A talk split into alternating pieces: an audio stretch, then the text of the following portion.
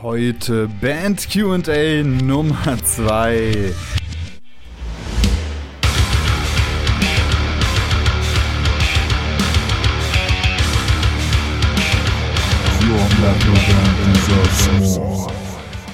Und schaut euch heute Instagram an.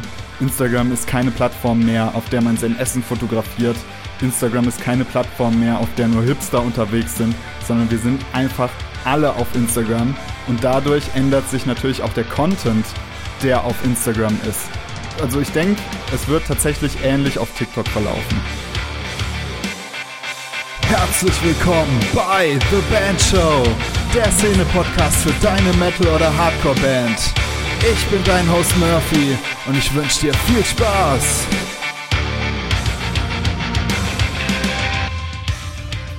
Yo, yo, yo, hier ist wieder euer Murphy und herzlich willkommen zu einer neuen Episode von The Band Show. Geil, dass ihr wieder mit am Start seid bei der neuen Episode und ich habe direkt aber leider ein paar schlechte Nachrichten für euch.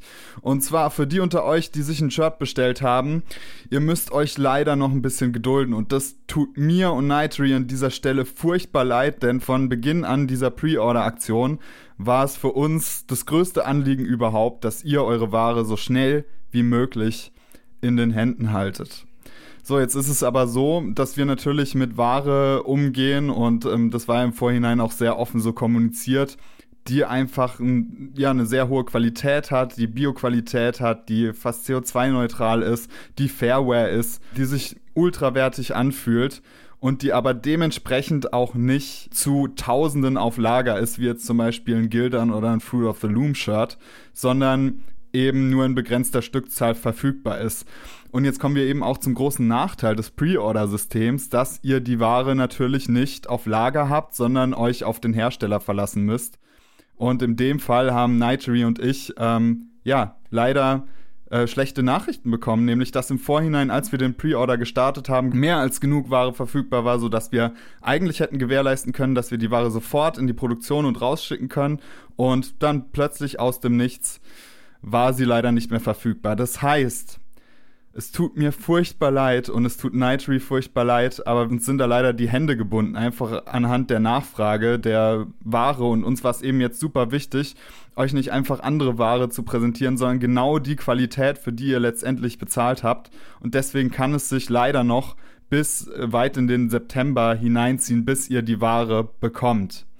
Aber wir haben uns natürlich hier auch ein paar Sachen überlegt, um euch für die lange Wartezeit zu entschädigen ähm, denn schließlich ist mir euer Support in der Hinsicht so super wichtig und dementsprechend ist es mir auch super wichtig, dass ihr dann für die Wartezeit entschädigt werdet. Und da wird auf jeden Fall noch was kommen. Das heißt, für die, die jetzt bestellt haben und bis September warten müssen, da wird was kommen. Seid euch sicher, ihr werdet irgendwie auf irgendeine Art und Weise entschädigt werden und ich werde mir da was Cooles für euch überlegen und ich bin mir sicher, dass ihr so aber dann auch mehr zufrieden seid, als wenn ihr früher irgendeine Ware bekommt, die halt nicht genau diese Qualitätsstandards hat, äh, wie ich sie gerne hätte oder wie ihr sie gerne hättet oder für die ihr dann letztendlich auch bezahlt habt.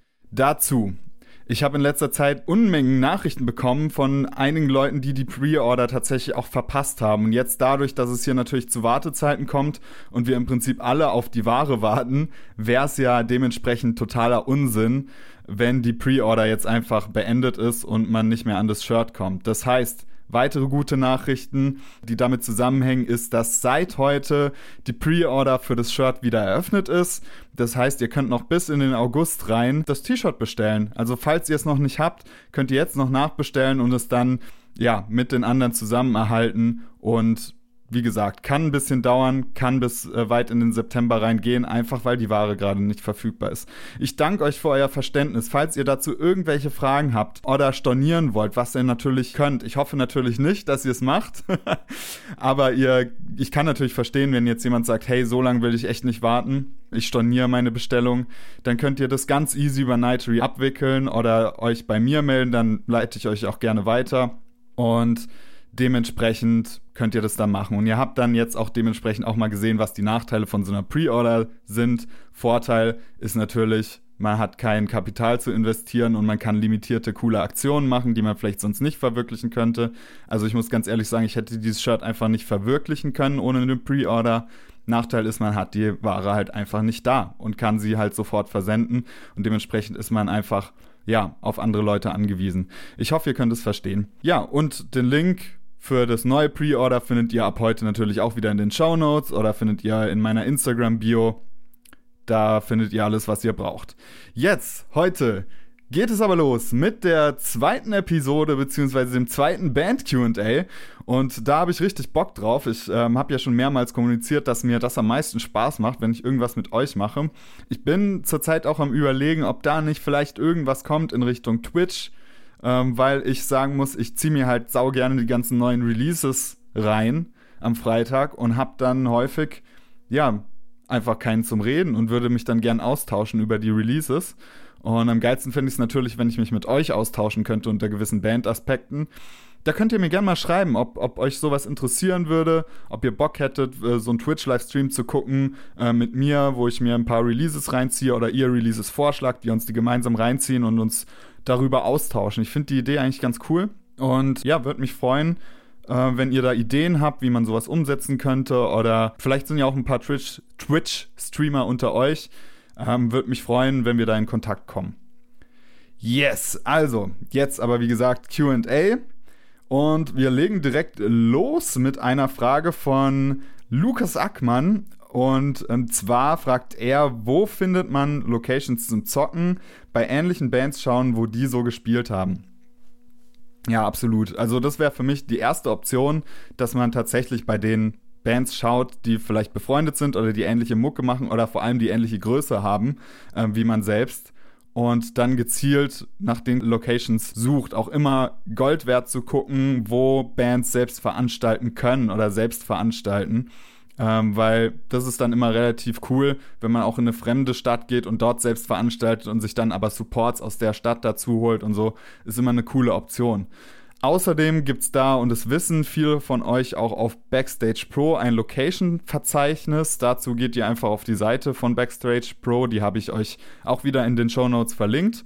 Und dort geht ihr auf ähm, Verzeichnisse.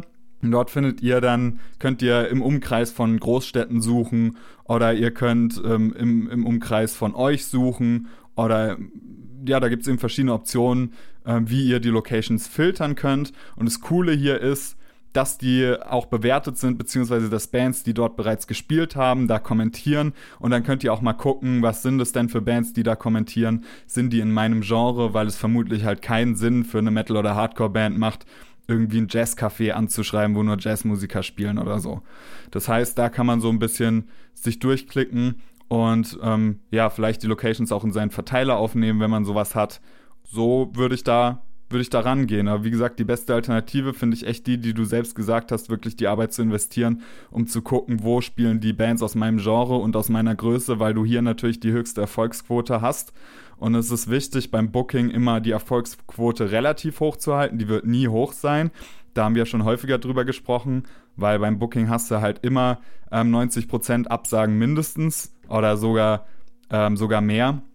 Ja, beziehungsweise 60 Prozent äh, Absagen mindestens. Gehen wir nicht ganz so hoch. Und 90 Prozent würde ich sagen, ist durchaus normal. Aber wenn es dann halt in Regionen geht wie 95 Prozent Absagen, dann wird es langsam echt demotivierend. Das heißt, das ist schon gut im Vorhinein, bevor man bucht, zu gucken, dass man wirklich, ja, die Locations anschreibt oder die Veranstalter anschreibt, für die das wirklich relevant ist, was man zu bieten hat und so die Absagenquote möglichst gering zu halten, um motiviert einfach weiterhin am Ball zu bleiben.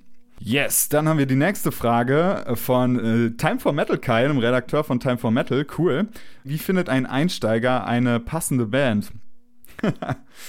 da würde ich fast sagen, ein Einsteiger findet eine passende Band, indem er selbst eine gründet. also gemäß meiner Erfahrung ist es einfach ultimativ schwer, wenn man anfängt mit Mucke irgendwo Fuß zu fassen und irgendwo in eine Band reinzurutschen. Einfach aus dem Grund, da man keine Referenzen hat. Und es ist wie überall auch in der Selbstständigkeit, man muss sich Referenzen erst aufbauen, bevor man irgendwie von anderen überhaupt gesehen wird oder überhaupt in Betracht gezogen wird. Das heißt, der erste Weg, den ich immer gehen würde, wäre einfach meine eigene Band zu gründen. Ich würde eine neue Band machen und man hat ja heute über Social Media alle Möglichkeiten, sich da Bandmitglieder zu suchen und zu finden oder auch wieder über Backstage Pro oder Regio Active oder was es da nicht gibt, ähm, Musikerboard. Es gibt ja so viele Stellen, wo man Anzeigen schalten kann oder auch das, das Musiker, die Musikergruppe auf Facebook, ähm, die ja riesig ist. Dort kann man dann nach, nach ja, Mitstreitern suchen also der beste Weg ist für mich immer da Eigeninitiative zu zeigen. Und selbst wenn es dann mit der Band irgendwie langfristig nicht funktionieren sollte, dann hat man mit der Band, die man da selbst gemacht hat, vielleicht mal ein paar Shows gespielt, hat auf dem Weg mehr Musiker und Musikerinnen kennengelernt und hat somit einfach ein größeres Netzwerk, sodass man dann später vielleicht mal irgendwo reinrutschen kann. Es ist wirklich sehr selten, dass Einsteiger irgendwo reinrutschen. Also meistens äh, rutschen ja Musikerinnen irgendwie in Bands rein, äh, die schon länger Erfahrung haben oder die schon viel auf der Bühne standen. Das ist natürlich ein anstrengender Weg, erstmal eine eigene Band aufzubauen, bevor man selbst irgendwo reinrutschen kann, aber so ist es halt. Ne? Es gibt keinen einfachen Weg, es gibt keine Abkürzung und die, die Alternative, die ich jetzt vorschlagen würde, die ist mindestens genauso anstrengend, nämlich, das ist die einzige Alternative, die ich mir gerade vorstellen kann, ist, dass man halt Content Creator ist. Ne? Also, dass man als Musiker, als Musikerin einfach auf Social Media präsent ist und dort Content Creator ist und zeigt, was man songwriterisch kann, was man spielerisch kann und so eben sein Following aufbaut.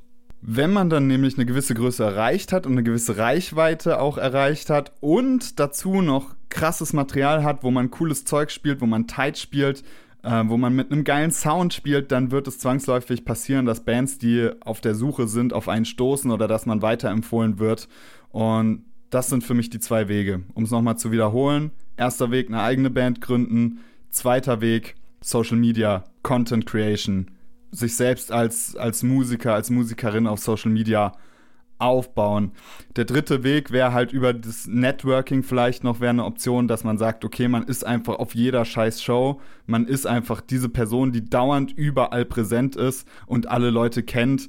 Ähm, so hat man natürlich die Möglichkeit, dann auch noch irgendwo reinzurutschen. Aber das äh, ist zurzeit durchaus schwierig. Und ja, also da muss man der Typ für sein, da muss man sehr extrovertiert für sein. Dementsprechend würde ich mich auf die ersten beiden Wege konzentrieren, wenn man wirklich Einsteiger ist.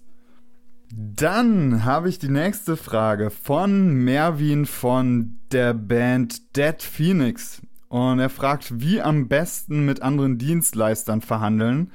Fotograf, Videograf etc.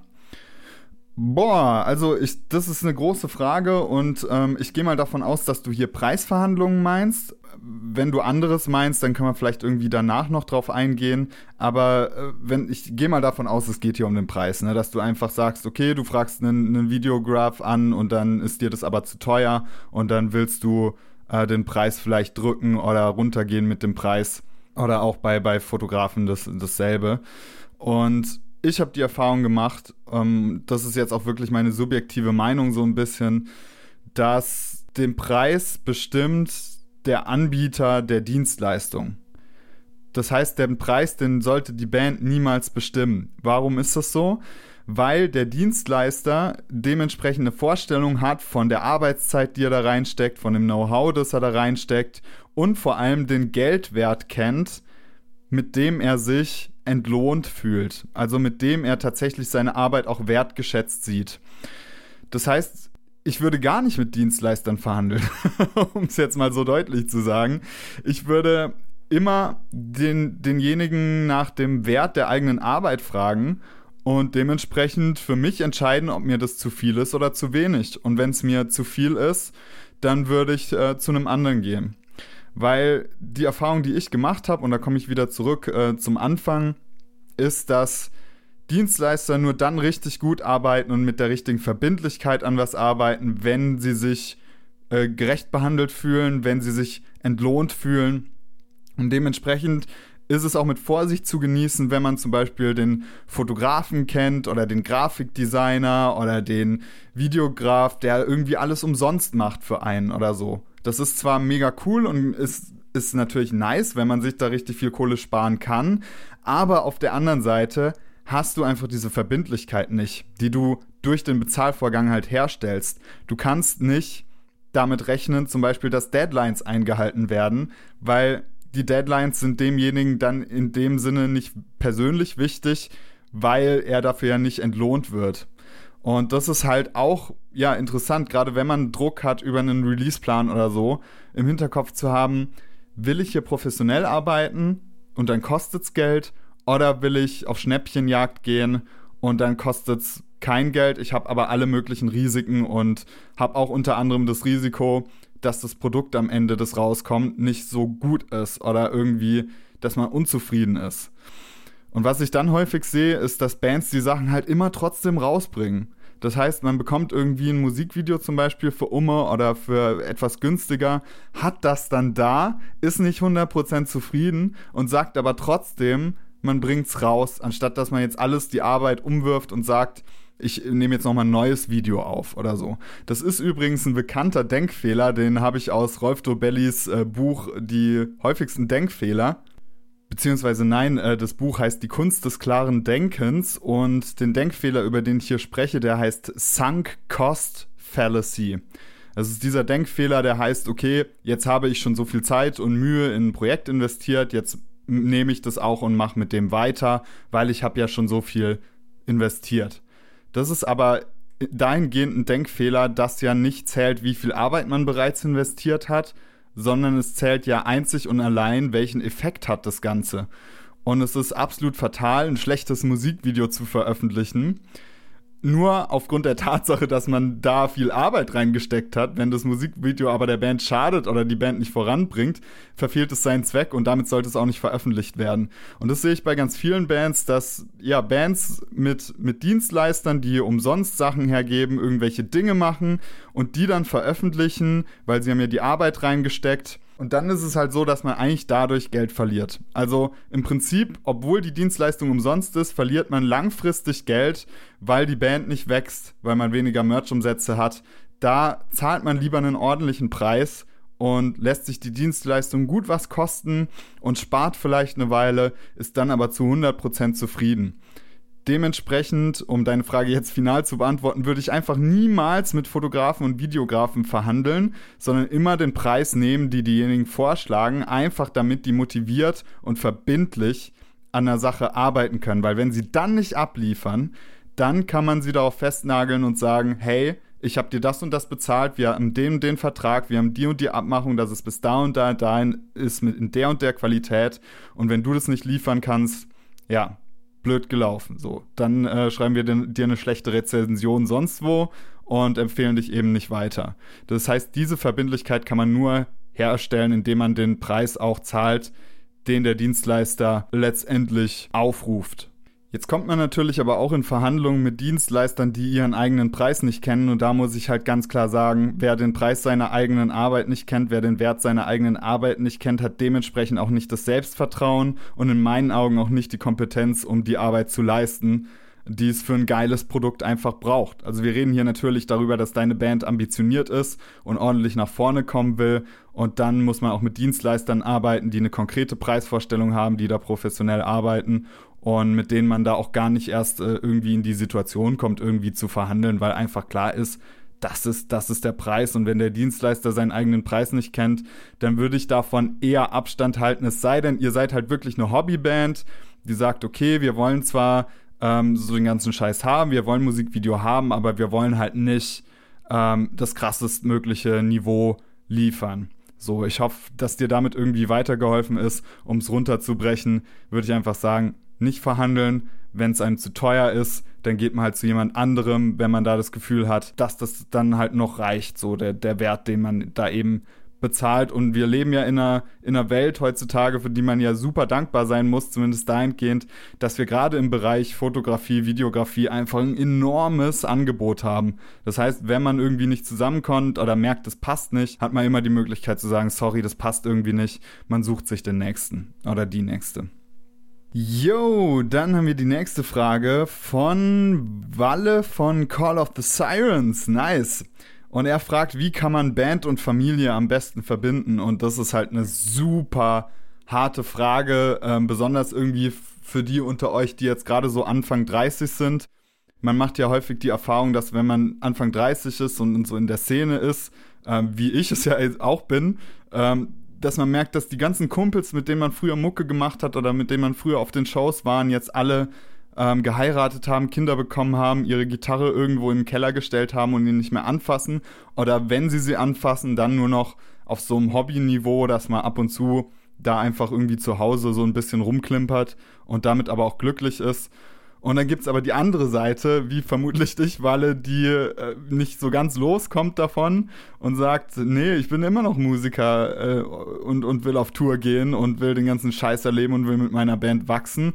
Und dann entsteht dann natürlich ein Dilemma, weil man natürlich auch das haben möchte, was die Freunde von früher haben, nämlich Familie, ähm, eine, eine Freundin, eine Frau oder sogar Kinder. Und es liegt in der Natur der Sache, dass in der Arbeitswelt, in der wir gerade sind, da Schwierigkeiten entstehen. Einfach aufgrund der Tatsache, dass für die Familie die Wochenenden da sind und für die Band aber auch. Das heißt, durch diese Konstellation, dass eine Band im Prinzip eine, eine Dienstleistung ist, die in der Freizeit, also am Wochenende spielt, um den Leuten was zu bieten, man aber selbst mit seiner Familie ähm, ja in der Position ist, die Freizeit in Anspruch zu nehmen, gibt es da einfach äh, Zeitkonflikte und ähm, es wird einfach schwierig, das alles unter einen Hut zu bringen. Und gerade noch, wenn man viel arbeitet, also wenn man einen Job hat, der einen viel in Beschlag nimmt und dann abends nach Feierabend heimkommt und dann erstmal noch Bandarbeit tätigt und dann überhaupt erst um neun halbwegs ansprechbar ist für, für seine Frau oder für, für seine Familie, dann ist es natürlich schwierig und dann führt es zu Konflikten, weil man dann auch meistens, wenn man gerade aus der Bandarbeit kommt, halt nur noch Band im Kopf hat und dann von seiner Frau zum Beispiel angesprochen wird äh, über Pläne am Wochenende oder was man denn kocht die nächsten Tage. Und ich kenne das von mir, dass das halt super schwer ist, da präsent zu sein und da dann drauf einzugehen. Und das ist tatsächlich für mich einer der Kernschlüssel, den ich jetzt einfach als Tipp mal weitergeben würde, ist, da einen Abschluss zu finden.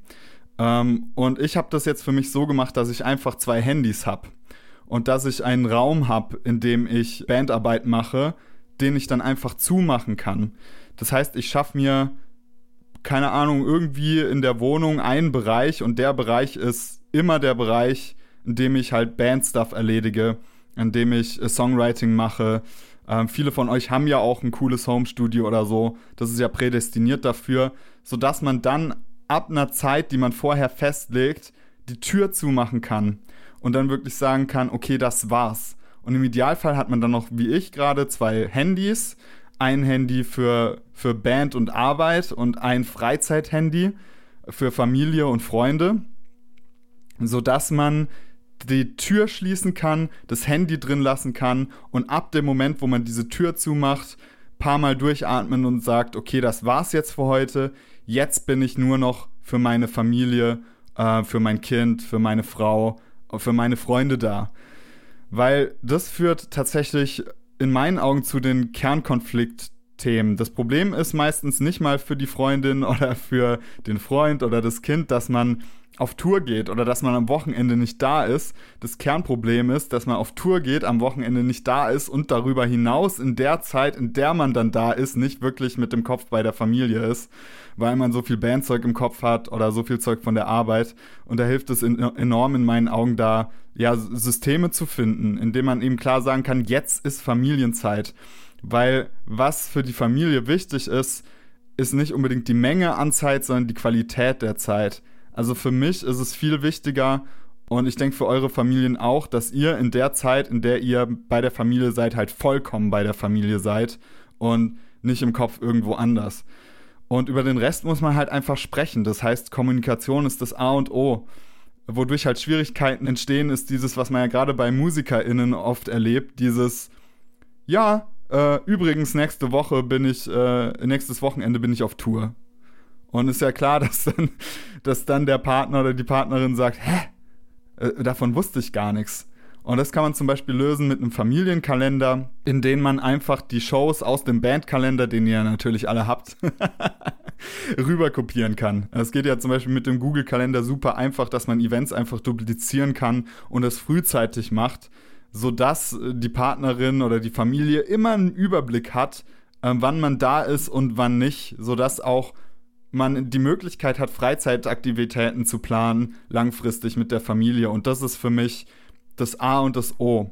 Systeme zu finden, mit denen man ähm, präsent sein kann, aber auch Systeme zu finden, ähm, mit denen langfristige Planung gewährleistet werden kann, sodass man wirklich auch zusammen Quality Time verbringen kann mit der Familie. Ich hoffe, damit ist dir so ein bisschen geholfen. Für mich hat am, am also tatsächlich der Tipp mit dem einen abgetrennten Raum haben, Musikzimmer haben, ähm, die meisten Wunder bewirkt, weil ich dann einfach die Tür zumachen konnte und sagen könnte, ich habe jetzt auch gar nicht die Möglichkeit, noch irgendwas zu machen. Dann geht es morgen vielleicht weiter und jetzt zählt nur noch meine Freundin. Das hat mir am allermeisten geholfen. Aber natürlich bin auch ich da in einem Prozess und ähm, das ist einfach auch ein Prozess, der aus Kommunikation und Planung besteht, da irgendwie das Gleichgewicht zu finden, weil es wirklich nicht einfach ist und man da es ein Stück weit schwerer hat als Leute, die kein Hobby haben, das so zeitintensiv ist oder das sich so aufs Wochenende oder auf die Freizeit ähm, ja beschränkt. So, wenn man das so sagen kann. Yeah, geil. Dann gehen wir direkt weiter zur nächsten Frage von David, wieso man als erstes auf gutes Songwriting äh, schauen sollte. In der Episode mit Miles Kennedy kam das ja ganz gut raus dass es eigentlich viel mehr auf Songwriting ankommt als auf dieses ganze Business, Marketing, Gedöns. Und das ist einfach eine absolute Wahrheit des Musikbusiness oder der, der Musikwelt, dass Songs wichtiger sind als alle Marketingmaßnahmen der Welt. Heißt im Umkehrschluss natürlich nicht, dass man einen geilen Song nicht mehr vermarkten braucht. Das ist die Gefahr dahinter, dass man sich so drauf versteift und sagt, ja, der Song ist so gut, da brauche ich marketingtechnisch gar nichts mehr machen. Das ist einfach ein Hit und es wird funktionieren. Nee, wird's nicht. Wenn man nichts macht, äh, marketingtechnisch, dann wird da auch da, da kann man Stairway to Heaven 2 schreiben oder so. Mit dem Song wird nichts passieren, wenn man den nicht vermarktet. Das ist, äh, das ist einfach wichtig. Trotzdem ist es so, dass Songwriting ähm, tatsächlich das Wichtigste ist und tatsächlich ähm, das ist, auf das man seinen höchsten Fokus legen sollte und in dem Prozess ja auch, äh, wie wir es schon häufiger besprochen haben, ja ehrlich mit sich selbst ist. Wieso ist das jetzt so? Ähm, es gibt dazu ganz coole Analogien irgendwie aus der Marktforschung, wenn man sich zum Beispiel Produkte anschaut. Ich spreche da zum Beispiel in meinem Coaching immer über einen Toaster. also man hat im Prinzip einen Toaster, der ne, ein cooles Motiv auf den Toast macht, zum Beispiel, keine Ahnung, Jon Snow aus Game of Thrones wird da auf den Toaster gebrannt, aber dafür werden die Toasts halt nie geil und der Toast schmeckt einfach nicht. Und die verbrennen dauernd oder haben eine labbrige Konsistenz, wie auch immer. Der Toaster ist halt einfach scheiße. Das wäre die Analogie zu einem Song, der zum Beispiel ein geiles Riff hat oder irgendein geiles Gimmick, aber einfach kein guter Song ist, weil er den Leuten nicht gefällt. So. Wenn man das Beispiel weiterdenkt, dann hat man einen, Toaster, der vielleicht kein Motiv draufdruckt oder so, aber der einfach den Toast jedes Mal on point toastet, so einen richtig geilen, perfekten Toast macht. Und dann passiert nämlich folgendes. Die Leute kaufen den Toaster, haben damit geile Erfahrungen, schreiben eine geile Bewertung auf Amazon oder so, erzählen ihren Freunden, ey, ich habe diesen krassen neuen Toaster, der ist mega geil, der macht den Toast richtig perfekt. Ähm, und so wird das Ganze dann weitergetragen wohingegen, wenn sich jemand diesen Jon Snow Toaster macht, ich weiß auch nicht, warum ich jetzt zur Hölle auf Jon Snow komme und weiß auch gar nicht, ob man das überhaupt als Motiv verwirklichen könnte auf einem Toast. Naja, das ist eine andere Sache. aber genau, wenn man jetzt diesen Jon Snow Toaster nimmt, der ein geiles Skimming hat, aber einfach keinen geilen Toast macht, dann wird der Konsument danach denken, ja, okay, ist ja schon witzig mit dem Jon Snow-Motiv, aber weiterempfehlen würde ich das jetzt nicht, weil ich will ja nicht, dass meine Freunde die ganze Zeit schlechten, labbrigen Toast essen, der labbrig und verbrannt gleichzeitig ist, nur weil da irgendwie ein Motiv von Jon Snow drauf ist oder so. Und ähm, so kann man eben diese Analogie auch auf Songs übertragen. Man hat einen schlechten Song, der vielleicht aber ein paar coole Riffs hat, und man hat aber einen guten, durchdachten Song, das wäre dann der perfekte Toaster, der den Leuten gefällt.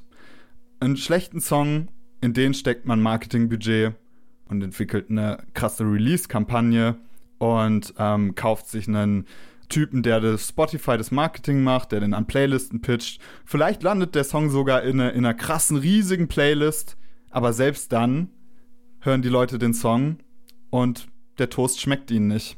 Der Toast ist nicht lecker Und dann kann der Song in noch so riesigen Playlisten landen, kann noch so vielen Leuten gezeigt werden über Marketingmaßnahmen. Wenn der Toast nicht schmeckt, dann schmeckt der Toast nicht und der Song wird nicht funktionieren. Dementsprechend. Andersherum, wenn man einen richtig krassen Song hat und vielleicht nur ein bisschen Marketingbudget reinsteckt und gar nicht so viel, dann wird er vielleicht weniger Leuten gezeigt, aber den Leuten, denen er gezeigt wird, denen schmeckt der Toast halt richtig gut und dementsprechend wird es, wird die Message gespreadet und da sprechen wir wirklich von organischer Reichweite. Das ist organische Reichweite im Kern, nämlich dass ein Produkt oder etwas oder ein Content Piece oder irgendwas ist so gut, dass es sich automatisch vervielfacht. Das ist ja der Sinn des Songs, wenn man den rausbringt, dass der sich automatisch vervielfacht. Und da sprechen wir von organischem Wachstum. Und genau deswegen ist Songwriting das Wichtigste, denn organisches Wachstum kann eben nicht durch externe Marketingmaßnahmen passieren. Da können wir das höchstens beschleunigen, also Wachstum, das eh schon da ist, beschleunigen, aber eben nicht ähm, irgendwie einen schlechten Song ähm, zu einem Welthit machen. Und das ist für mich auch immer der zentrale Denkfehler. Es gibt so diesen ekelhaften Narrativ, ähm, von, Leuten, die sagen, ja, die Musik, die in den Charts läuft, die läuft dann nur, weil da so viel Kohle dahinter steckt. Und das stimmt leider nicht. Und ich muss euch da leider enttäuschen, ähm, dass das einfach, ähm, ja, das sind halt gute Songs. Auch wenn, wenn das dem Mettler-Herz oft wehtut, das zu hören, aber die Songs in den Charts sind gute Songs, weil das Songs sind, die den Leuten gefallen. Und natürlich sind die mit einer gewissen Intention auch häufig geschrieben, dass sie den Leuten gefallen, aber das heißt ja nicht, dass die künstlerische Motivation dahinter auch immer schlecht sein muss oder böse oder dass der Song nur dazu da ist, den Leuten das Geld aus der Tasche zu ziehen. Kann passieren, gibt es auch im Schlagerbereich genügend Beispiele dafür, dass sowas passiert. Aber grundsätzlich sind es einfach gute Songs, weil die Leute das gerne verbreiten. Und es gab da ja genügend Experimente, dass man überprüft hat, wie viel Marketingbudget man im Prinzip machen kann und ob man einen Song in die Charts kaufen kann. Und sowas funktioniert tatsächlich nicht, weil diesen riesigen Faktor von organischem Wachstum, den kannst du auch mit Marketingbudget nicht reproduzieren. Und du kannst keine Songs in die Charts einkaufen. Es funktioniert einfach nicht. Du kannst Songerfolg nicht kaufen. Und genau deswegen ist Songwriting Key und das Allerwichtigste überhaupt. Ich hoffe, mit der Toast-Analogie ist es so ein bisschen verständlich. und dann kommen wir auch schon zur letzten Frage für heute. Die ist super spannend von äh, The Necromant. Wird TikTok eine zentrale Rolle bei der Social Media Performance für Bands haben? Und natürlich bin ich kein Nostradamus oder habe keine Glaskugel vor mir und kann hier irgendwie definitiv keine Vorhersagen treffen.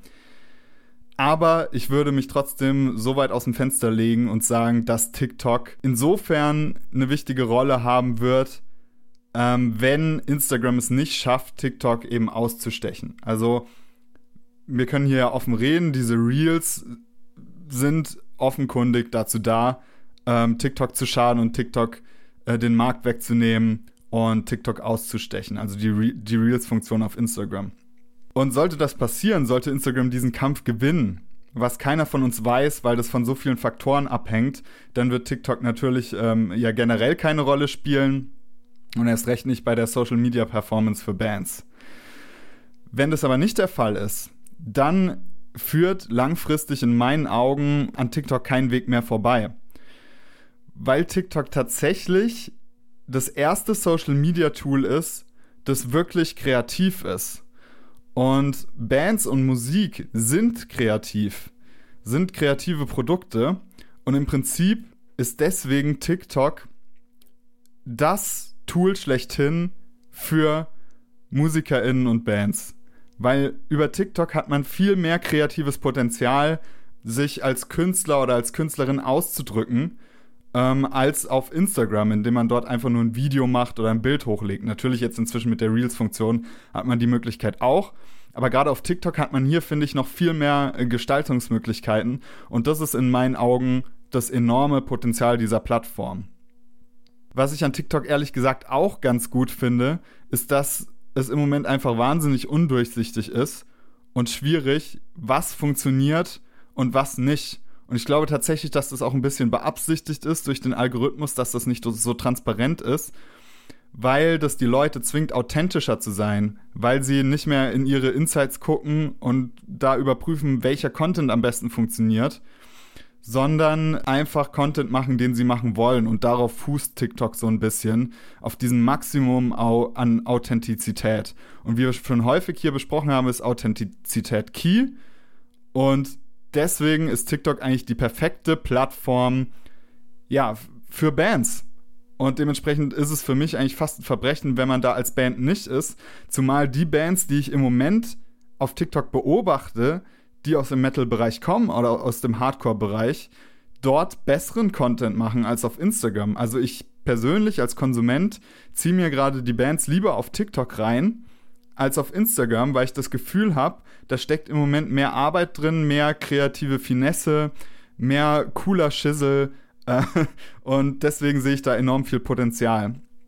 Wenn ihr jetzt sagt, ja, ich habe aber auf TikTok keinen Bock und TikTok ist irgendwie kacke, dann würde ich euch folgenden äh, Gedankengang auch mal ins Herz legen, indem man äh, sagt, man muss TikTok eigentlich so ein bisschen vom Content, der dort ist, trennen. Weil für viele hat TikTok dieses Branding, ja, da gibt's nur, nur Quatsch, nur tanzende Teenager. Und das ist zum Großteil so, die Mehrheit des Contents ist dort noch so, aber das ist eben nicht die ganze Geschichte. Und man sieht inzwischen große TikToker, die das eben nicht machen, die nicht Sketche machen, die nicht irgendwelche Tanzvideos machen, sondern die groß geworden sind mit ganz anderem Content, auch tiefgründigem Content, ähm, auch Content, für den man sich durchaus Zeit nehmen muss. Und das zeigt für mich dieses Potenzial dieser Plattform gerade für die Zukunft. Und äh, hier The Necromant fragt ja besonders nach der Zukunft, weil gerade in der Zukunft wird sich zeigen, dass sich diese Plattform öffnen kann. Und das wird in meinen Augen ziemlich sicher passieren, so wie es auch mit Instagram passiert ist. Ich weiß, wir haben vor, keine Ahnung, acht, neun Jahren dieselbe Debatte geführt in der Bandarbeit, als wir alle auf Fa Facebook waren und dort die Veranstaltungen hatten. Und wir alle als Bands gesagt haben, hey, das ist unsere Plattform und jetzt kommt hier Instagram, wo die Leute ihr Essen fotografieren und da sind eh nur Hipster und Hippies unterwegs. Und schaut euch heute Instagram an Instagram ist keine Plattform mehr, auf der man sein Essen fotografiert. Instagram ist keine Plattform mehr, auf der nur Hipster unterwegs sind, sondern wir sind einfach alle auf Instagram und dadurch ändert sich natürlich auch der Content, der auf Instagram ist. Also ich denke, es wird tatsächlich ähnlich auf TikTok verlaufen. Dass TikTok wegkommt von diesen Tanzvideos, ähm, von diesen sketchy Dingen, sondern dass sich das einfach der breiten Masse mehr öffnet und dann haben dort auch Metal-Bands ihren Platz. Und ich denke, dass die Bands, die jetzt schon da sind, vielleicht einfach einen gewissen Vorsprung haben, weil man hier noch Reichweite abgreifen kann, die vielleicht später nicht mehr da ist. Und ähnlich hat sich das ja auch in Facebook entwickelt oder Instagram oder alle Plattformen, die irgendwie neu sind. Ich meine, TikTok ist jetzt lang nicht mehr neu, aber wir sind hier in der Metal-Szene, wir sind immer ein bisschen später dran. Dementsprechend ist das für uns schon noch eine neue Entwicklung dass wir immer feststellen können, dass umso länger Social-Media-Plattformen da sind, umso knapper wird die Reichweite, weil immer mehr Menschen hier um Reichweite kämpfen. Und gerade im Metal-Bereich finde ich, dass noch nicht so viele Menschen um Reichweite kämpfen. Und dementsprechend sollte man als Band einfach dort sein und einfach drauf pokern, dass es in Zukunft eine Rolle spielen kann, weil natürlich kann es sein, dass in vier Jahren niemand mehr von TikTok spricht. Aber es kann auch sein, dass äh, in vier Jahren TikTok Instagram abgelöst hat und dann ist man im Zweifelsfall auf der richtigen Seite und hat gesagt, okay, ich habe auf dieses Pferd gesetzt. Und in meinen Augen schadet es einfach nicht, hier, hier Content zu produzieren. Und man kann ja auch gucken, dass man das so ein bisschen mit abdeckt und, und äh, überprüft, äh, inwiefern man die Reels und die TikToks zum Beispiel analog bedienen kann, gleichzeitig bedienen kann. Und ich denke, das kann der Band in keinem Fall schaden. Also wenn selbst Labels wie Metal Blade oder so auf TikTok sind, dann hat, finde ich, keine Band mehr eine Ausrede, ähm, nicht auf TikTok zu sein. Und ich denke, um deine Frage abschließend zu beantworten, ohne Glas Google, dass TikTok eine wichtigere Rolle für, für Bandarbeit spielen wird, als es jetzt noch der Fall ist. Und dass man gut daran beraten ist, jetzt schon auf TikTok am Start zu sein ich meine, die, die Leute lachen ja nicht über TikTok weil, wegen der Plattform, sondern die Leute lachen über TikTok wegen dem Content, der auf der Plattform passiert. Und ich finde, man muss als Band reflektiert genug sein, um Content und Plattform voneinander zu trennen. Genauso ähm, passiert es ja auch im Alltag, wenn man sagt, der ist TikToker oder die ist TikTokerin, dann dann lacht man eigentlich nicht über TikTok, sondern man lacht darüber, wie die Person diese Plattform benutzt, weil einem das irgendwie nicht passt oder ähm, man das Gefühl hat, das ist irgendwie nicht mein Content, äh, weil ich bin halt Metalhead und ich will keine tanzenden Teenager sehen. Aber musst du inzwischen auf TikTok äh, schon gar nicht mehr. Äh, da ist einfach so viel mehr zu entdecken als nur tanzende Teenager oder irgendwelche Sketche. Es gibt dort inzwischen Metal-Bands, die da richtig geilen Content machen und auch richtig truen Content machen. Yes, das war die heutige Episode. Der zweite Fragen QA. Lasst mich wissen, was ihr denkt. Und schickt mir gerne auch schon Fragen für den nächsten QA. Ich halte hier immer die in meinem Fragenkatalog bereit und ziehe sie dann auch gerne raus zur nächsten Episode. Ich wünsche euch eine geile Woche, ein schönes Wochenende und bis zum nächsten Mal bei The Band Show. Vielen Dank, dass du bis jetzt beim The Band Show Podcast zugehört hast. Ich freue mich riesig darüber und finde es genial, dass es noch Leute gibt, die so viel uneingeschränkte Aufmerksamkeit einem Thema widmen. Du gehörst zu diesen Leuten und da kannst du definitiv stolz drauf sein. Aus diesem Grund spreche ich jetzt auch zu dir und nicht zu den Menschen, die gleich nach den ersten 20 Sekunden wieder wegklicken, denn ich würde mich natürlich freuen, wenn gerade du, der dieses Thema wertzuschätzen weiß, noch weitere Möglichkeiten bekommst, um dich weiterzubilden, um weiter an deiner Band zu arbeiten. Da gibt es einmal die Möglichkeit, dass du Patreon wirst. Damit erhältst du Zugang zu einer genialen Community aus ganz vielen Bandmitgliedern, die sich gegenseitig helfen und sich gegenseitig unterstützen.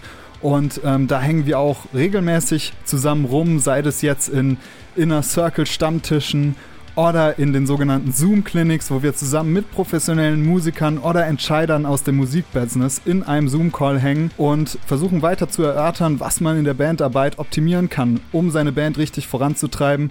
Und natürlich hast du immer die Möglichkeit, dich direkt bei mir zu melden. Die Kontaktdaten findest du unten in den Show Notes. Und dann können wir einfach vielleicht mal gucken, ob wir zusammenarbeiten können. Hierzu biete ich auch kostenlose Erstgespräche an, wo wir uns gegenseitig vorstellen können und in Erfahrung bringen können, ob es überhaupt Sinn macht, dass ich mit euch zusammenarbeite, um eure Band so ein bisschen zu pushen. Ich würde mich freuen, wenn wir uns auf irgendeine Art und Weise auch persönlich begegnen, entweder im Inner Circle in der Patreon-Gruppe oder direkt in der 1 zu 1 Arbeit. Ich freue mich auf dich und bis dann nicht vergessen, teil den Podcast, zeig es den Bands, die Hilfe gebrauchen können, damit wir mit der Metal-Szene bald einen Haufen geile Bands mit geilem Know-how am Start haben, sodass unsere Metal-Szene wieder richtig abreißt. Gerne kannst du auch eine Bewertung bei Apple Podcasts hinterlassen, das hilft dem Podcast extrem weiter. Jetzt möchte ich dich aber gar nicht länger aufhalten und wünsche dir eine gute Zeit bis zur nächsten Episode von The Band Show. Ciao, ciao!